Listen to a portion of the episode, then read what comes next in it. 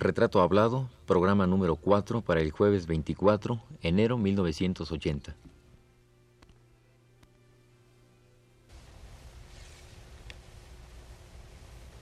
Radio Universidad Nacional Autónoma de México presenta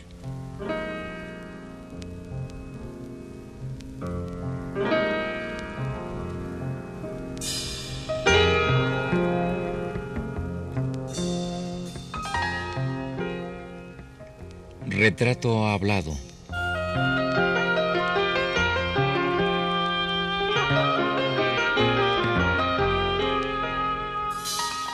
Manuel Álvarez Bravo.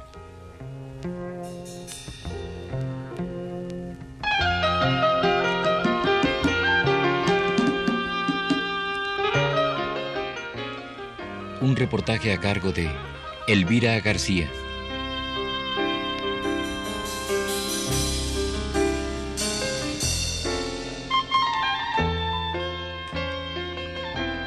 Manuel Álvarez Bravo ha recorrido palmo a palmo nuestro México dolido, hambriento, lloroso, triste, pero siempre bello e ingenuo. A cada trozo de tierra le ha robado algo que se ha quedado para siempre en la foto impresa y en la memoria del hombre. Hoy, esos cientos y cientos de cachitos de realidad conforman ya un enorme retrato, una especie de rompecabezas cuyas piezas se han ido encontrando y colocando lentamente al paso de los años y al contacto con nuestra tierra.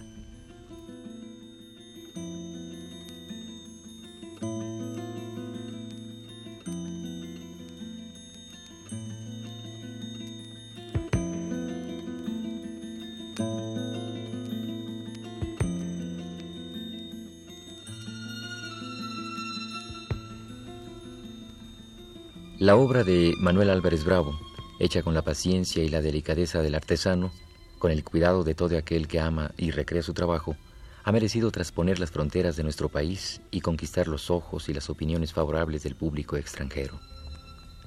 Hoy por hoy, Manuel Álvarez Bravo es el único fotógrafo mexicano reconocido como gran artista en los museos estadounidenses y europeos.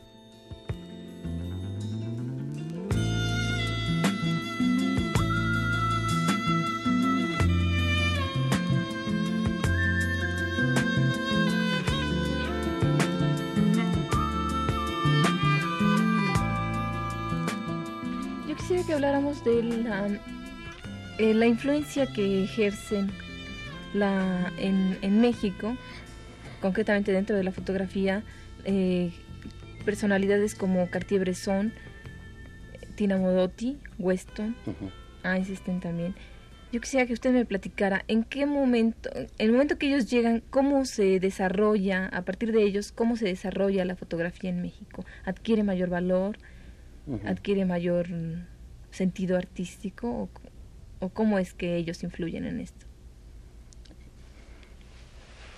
Bueno, era una época de era una época de definición, yo creo, del el arte en México.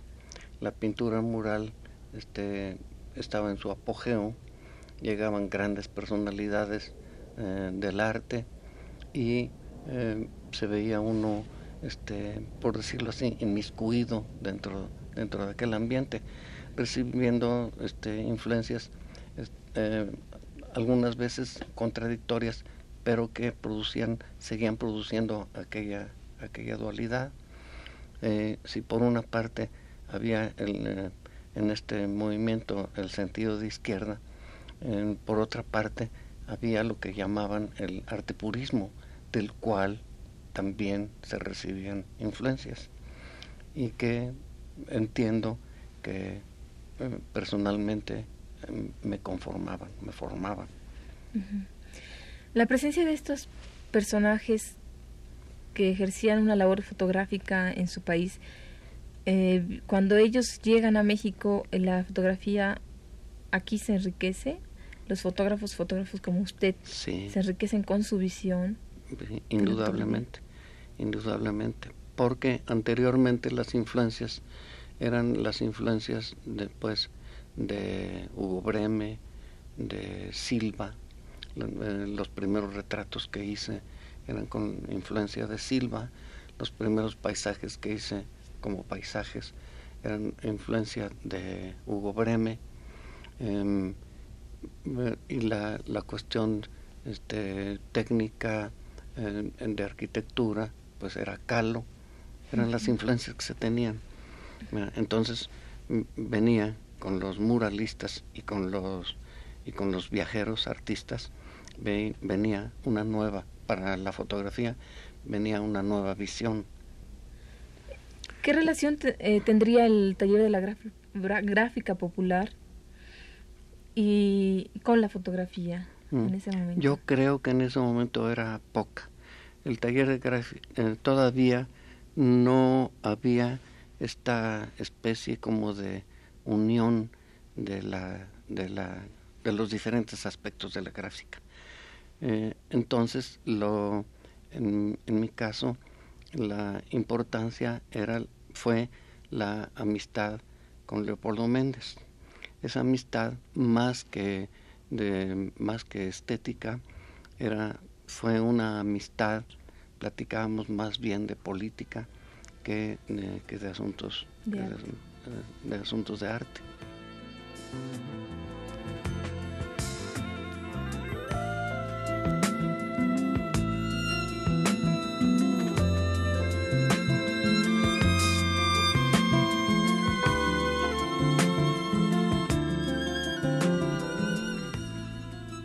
Por ello, y por su talento innegable, decenas de personas han escrito líneas halagadoras para la obra del maestro.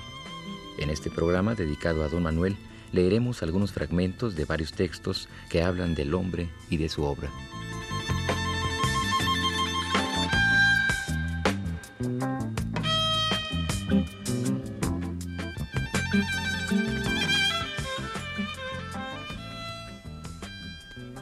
El fotógrafo Paul Strand escribió en 1968. Cuando llegué a México en 1932, conocí y me hice amigo de Manuel Álvarez Bravo, a la sazón un joven que hacía sus primeras armas en la fotografía. Con su enfoque tan sensible tanto de los problemas de la cámara como de la vida que lo rodea, se ha convertido en el fotógrafo más importante de México y uno de los más destacados de su tiempo.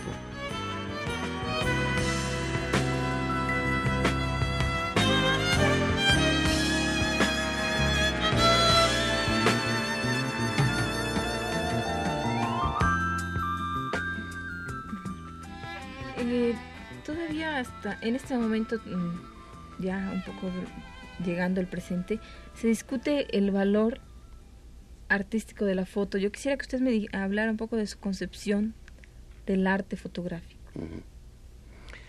Bueno, sigue habiendo la discusión y probablemente será eterna, porque em, los conceptos del arte son unos, unos conceptos, como dicen, muy, muy vidriosos. Eh, en, la misma pintura se ha llegado a decir que ya no se trata de un arte. Usted lo habrá leído por ahí. Entonces la fotografía como concepto nuevo dentro de la dentro de la eh, gran familia del arte, pues es, eh, es, un, es un fenómeno completamente distinto, completamente nuevo. la fotografía irrumpió eh, por la necesidad del, eh, del desarrollo del desarrollo humano de la época. Eh, se desarrollaba la industria entonces habría, había necesidad de una forma nueva de, expresión en la cual hubiera las cosas o los, las técnicas más más aprovechables eh, de, la, de la época. Por lo tanto, la ciencia y la, y la, y la industria y la, y la, mecánica tenían que producir este, tenían que producir la fotografía. La fotografía, eh, al ser inventada, este, era, fue una cosa en realidad de invenciones simultáneas. Em, se inventaba eh, se inventaba en Inglaterra por Talbot, se inventaba en Francia por varios fotógrafos eh, que todavía no se llamaban fotógrafos. Este, la invención de Francia era el daguerrotipo, no se llamaba fotografía sino daguerrotipo.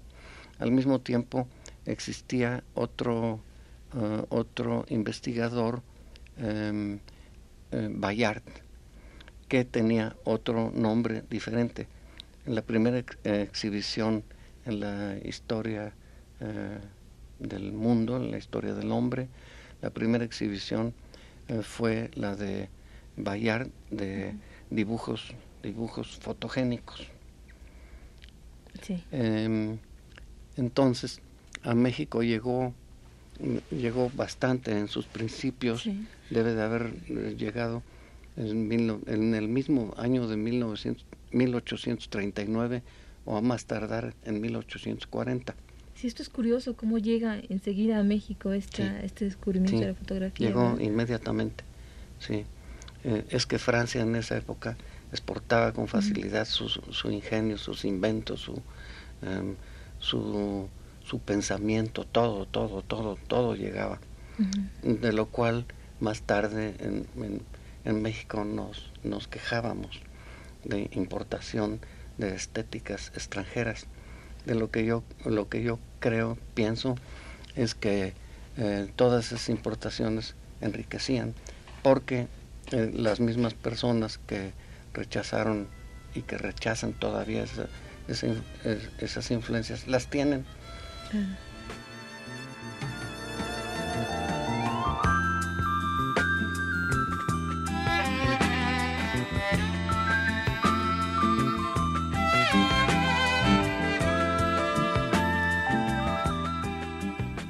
Por su parte, Diego Rivera dijo de Manuel, ante la necesidad de expresarse artísticamente, no fue por casualidad que escogió la fotografía como su medio. La técnica rigurosa y precisa de la fotografía fue sin duda la que menos amenazaba interponerse entre su sensibilidad y la obra de arte. De allí que una poesía profunda y discreta, una fina y desesperada ironía, emanen de sus fotografías como aquellas partículas que, suspendidas en el aire, tornan visible el rayo de luz que penetra en un cuarto en tinieblas.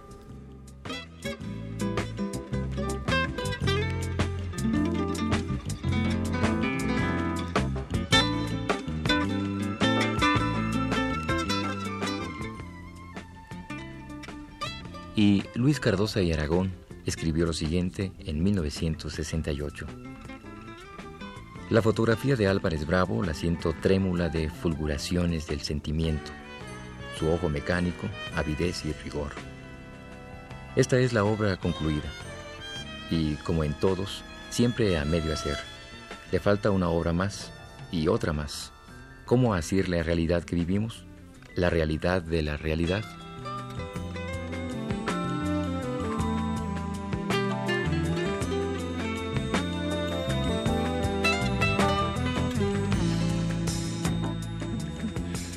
Bueno, entonces si podemos continuar con el con esta opinión que usted estaba dando sobre el proceso que sigue la fotografía para llegar a concebirse como arte. Yo creo que, eh, que no se puede hablar de la fotografía como arte, ni de la pintura como arte, ni de la escultura, ni de ninguna, ni de ninguna otra técnica.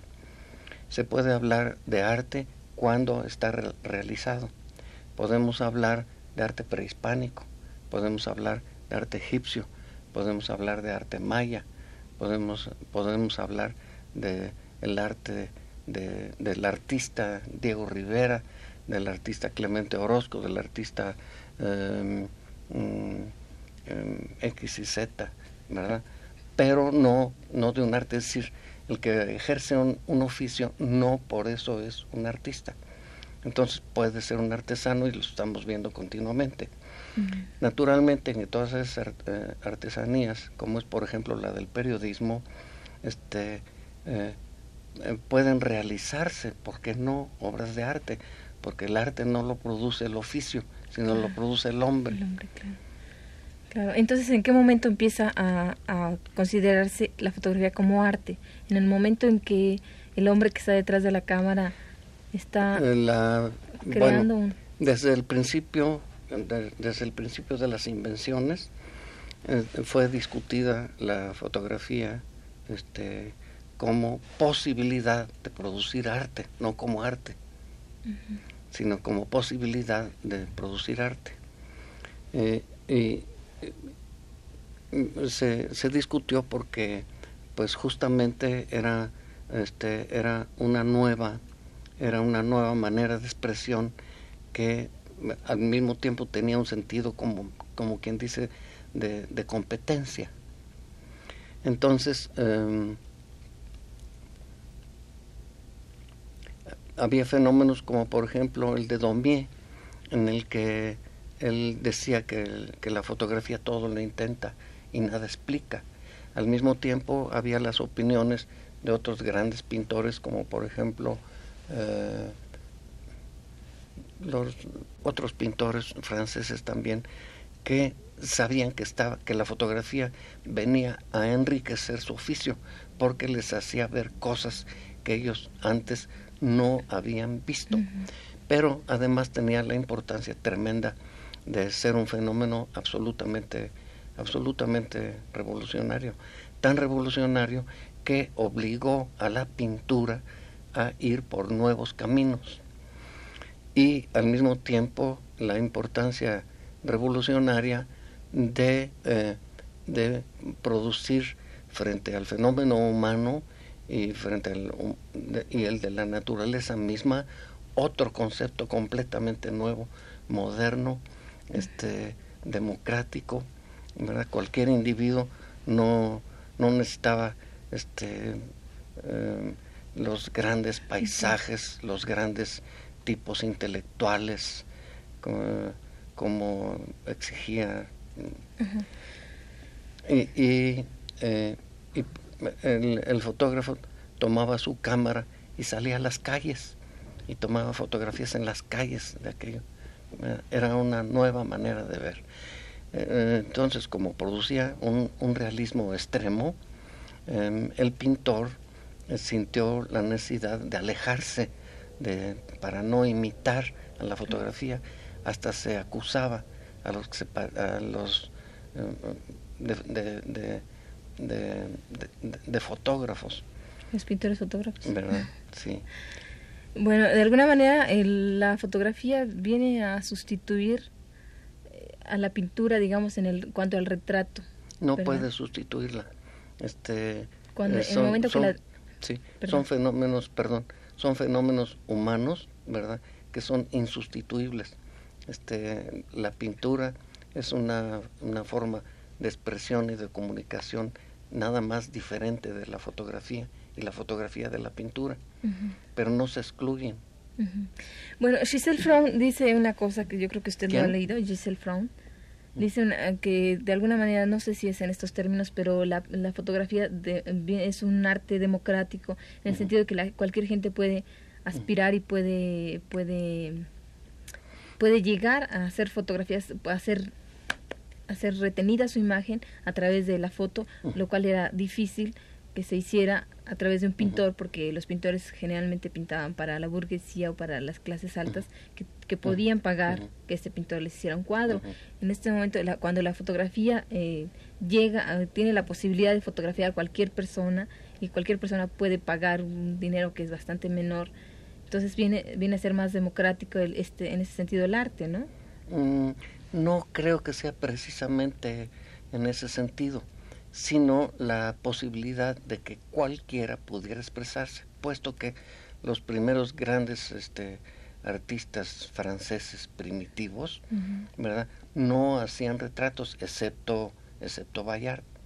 Pero los demás, pues, retrataban arquitectura, retrataban calles, retrataban, etcétera, ¿verdad? Y no, y no hacían retratos, pero podían expresarse. Había también el fenómeno de que la fotografía daba oportunidades este, eh, en cuanto al retrato este, eh, diferentes. Por ejemplo, en Inglaterra, David Octavio Gil eh, fue encargado de, de, hacer un gran mural de los que separaban a la, a la iglesia. No recuerdo cómo se llama el fenómeno. ¿De los que qué? Eh, separaban, había una separación de ah. las iglesias. Entonces él con el objeto eh, acababa de acababa de inventarse la talotipia. Entonces, para facilitarse él, para no quitarles el tiempo a las, a las personas que tenía que, que era una época de otro movimiento. Entonces em, él tomaba fotografías con tal genio que eh, quién sabe de, la, de la, pintura de, de, David Octavio Gil en cambios de los grandes clásicos de la fotografía. Sin embargo, conocemos muchísimas fotografías ahora que se ha dado mucho la fiebre, por decir, la fiebre de coleccionar fotografías antiguas. Eh, vemos muchísimas fotografías, muchísimo retrato, que se hacía el retrato y que era un retrato que se hacía para la clase pudiente, la que podía pagar un fotógrafo con un nombre y que tenía una firma y que, tenía todo un aparato detrás que podía fotografiarlo. Sí. Entonces, claro, usted me dice que en un principio los fotógrafos no se dedicaron a hacer foto, eh, retrato, pero, pero llegó un momento en que la fotografía se eh, hizo mucho retrato. Sí, fue un momento posterior. Fue un momento posterior la fotografía empezó a tener eh, más eh, posibilidad de retrato encargado cuando el fotógrafo tuvo facilidades de la industria. La industria no ha tenido nunca el interés de, un desarrollo humano, de, una, de, de un progreso humano. La industria ha tenido el interés de ganar dinero pero con ese interés de ganar dinero ha sido útil. Entonces, em, la, industria hizo, em, em, adquirió de los, de los inventores, que era un proceso continuo de invenciones, adquirió este, formas más simples, más rápidas de, hacer el trabajo. Vino la, placa colodión, etcétera. Después este, la gran industria, la posibilidad de adquirir con facilidad, no preparar el mismo fotógrafo, sino de adquirir los materiales. Eh, entonces fue cuando se desarrolló. Pero naturalmente eh, el fenómeno de siempre. Hubo, em, por una parte, el fotógrafo para las clases pudientes, pero al mismo tiempo hubo el, fotógrafo eh, que utilizando también aquellos descubrimientos, aquellos, aquellos adelantos, hiciera la fotografía popular. De ahí el, el, primero el ambrotipo y después todavía más, más popular el, el, ferrotipo. El ferrotipo lo utilizaban, eh, lo utilizaban fotógrafos que ahora les llamamos de la Alameda, ¿verdad? Eh, y hacían retratos y la gente pagaba pagaba por sus retratos, dentro de lo cual... ¿Mande? Los fotógrafos peseteros. Sí, sí. Eh, dentro de lo cual ha habido este, trabajos importantísimos, tan importantes y tan, y tan interesantes como los, como, o más que los trabajos de estudio. En la colección que tiene el Museo de Arte Moderno que obsequié, hay unos, eh, unos muy interesantes que son los primeros, cuando menos que yo conozco, de un tamaño como, como el de 35 milímetros, en ferrotipos, maravillosos retratos. De manera que existían, y creo que siempre existirán, es la lucha, ¿verdad?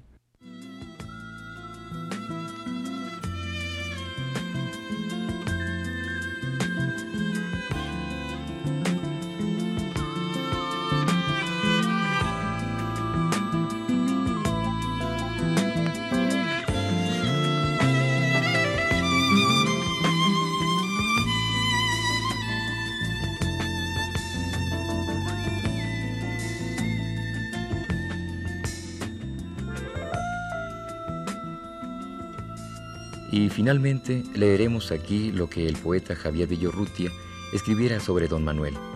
Piensa como una máquina.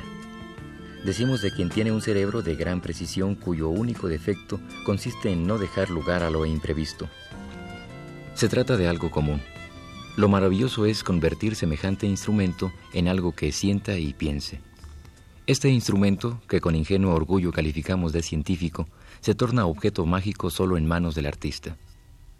Así ocurre con la cámara fotográfica de Manuel Álvarez Bravo. Porque a diferencia de los pensadores que trabajan con las manos en la mente, Álvarez Bravo trabaja con la mente en las manos. Me gusta pensar en él como en un San Dionisio, el único santo cuya cabeza está ubicada donde corresponde, aunque la tuviera en las manos.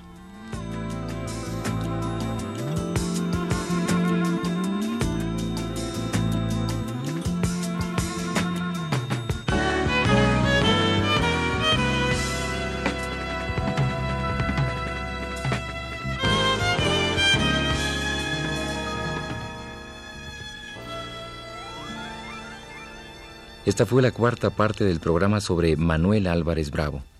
Le invitamos a escuchar la quinta y última el próximo jueves a las 10 de la noche.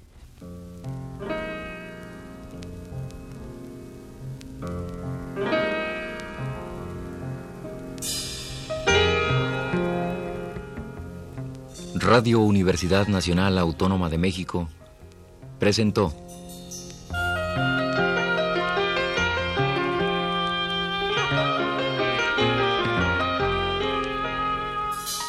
Retrato hablado.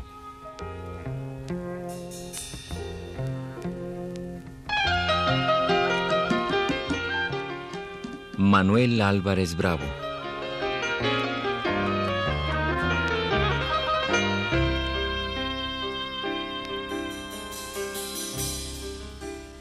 Un reportaje a cargo de Elvira García.